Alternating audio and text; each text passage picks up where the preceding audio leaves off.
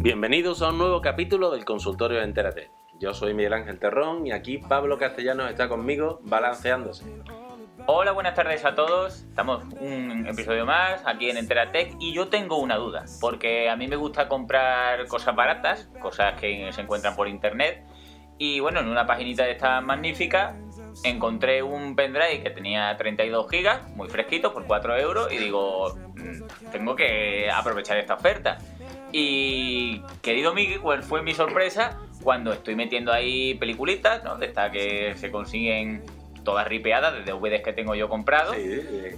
Y, y las meto todas en, en este magnífico pendrive y cuando voy a verlas en el ordenador, pues no estaban, mágicamente.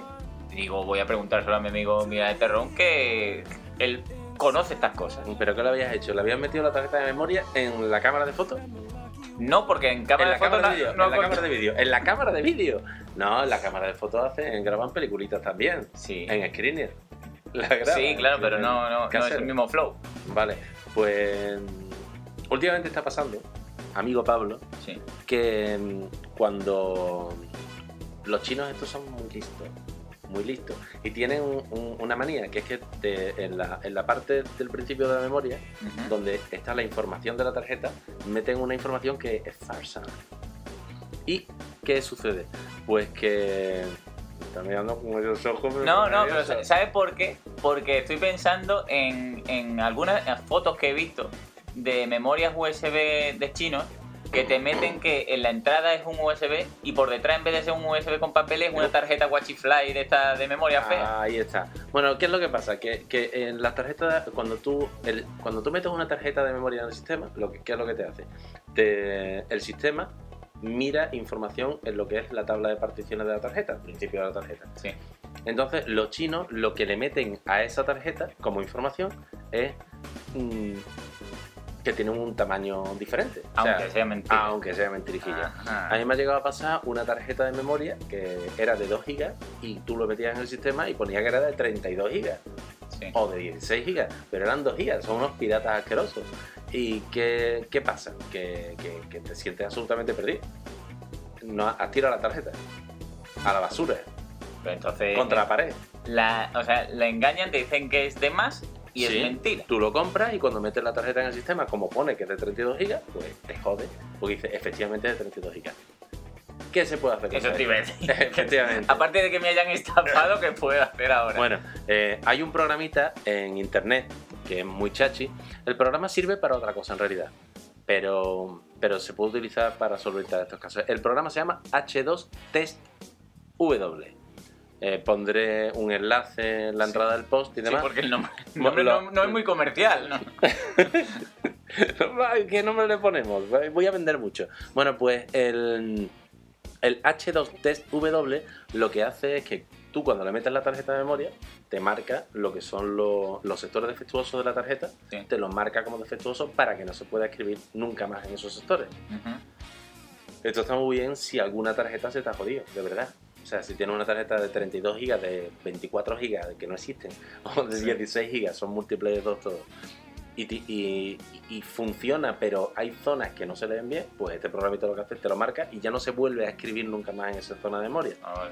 ¿Qué sucede? Si este programita se lo pasamos a una tarjeta de memoria de 32 GB y te marca a partir de los 2 GB todo defectuoso, está claro que la tarjeta no es real. Y, y con esto es con el que... Esto, mi amigo Antonio Velasco, compañero del trabajo, eh, lo que hace es le pasa, le dice a los vendedores que antes de venderle la tarjeta que le pase el test. Y es que los propios vendedores son estafados por los chinos. Importan para vender y al final les estafan. Pero eso lo ha hecho de verdad. Te lo juro. O sea, un, por vendedor dice, ¿no? Como este cliente me dice eso, le pasa el test y comprueba de que está vendiendo mierda. Efectivamente. Pues vaya le ha pasado. Un tío y además en Sevilla. Es alucinante. Es increíble.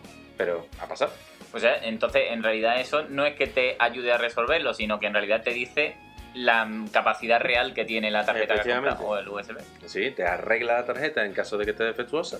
Pero en este caso, eso. en este caso, te arregla, o sea, te marca la tarjeta como mala y, y es más estafado. Que eso, que otra utilidad que puede tener esto, aparte de lo que tú dices, es que tengas una tarjeta en una Que cámara sí. de fotos que te joda algunas fotos, Efectivamente. pasándole esto, ya te deja limpia. O sea, Te- lo que tienes lo puedes utilizar, no te. Efectivamente, te marca como ocupado, defectuoso, la parte chunga Sí. y entonces la tarjeta la puedes seguir utilizando. Ajá. Entonces va a tener que siempre como que tiene un poco menos de capacidad. Sí, pero lo o- que tiene funciona pero lo que correctamente. tiene se va a grabar bien. Ajá. Y ya está. Y es fácil, ¿verdad? Pues ¿Te lo vas a descargar? Sí, sí, sí, pues me ha gustado mucho. Ya sé que me han estafado, pero me voy más contento. Tires la tarjeta a la pared y dice una rajita, pero ya está. Bueno, ya está. Bueno, pues ya hablamos en la próxima duda que tengas, ¿no, Pablito? Efectivamente, este ha sido otro episodio de Enteratec. Esperamos que os haya gustado, os haya servido y que hayáis disfrutado. Yo he sido Pablo Castellano Yo he sido Miguel Ángel Terrón. y os dejamos con los métodos de contacto. Hasta luego.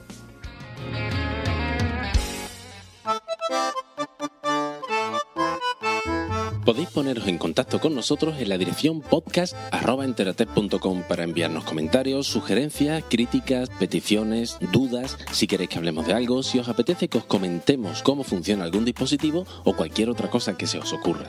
También nos podéis encontrar en Twitter como arroba enteratec subrayado com, o a través de nuestras cuentas personales que son en mi caso arroba materrón y en el caso de Pablo arroba pacaspor por si queréis utilizar este método de comunicación. Por otro lado, nos podéis encontrar en enteratec.com para completar la información de los capítulos del podcast. Si estás escuchando esto, es porque ya has encontrado un modo de hacerlo, pero si le quieres hablar del podcast a tus amigos, familiares o conocidos, les puedes contar que nos pueden encontrar en iTunes, iVoox o escucharnos directamente desde la web. El podcast tiene licencia Creative Commons bajo las condiciones de atribución y de compartir bajo la misma licencia. La música reproducida en el podcast está extraída de la web jamendo.com y encontrarás referencias a las mismas en el post del capítulo.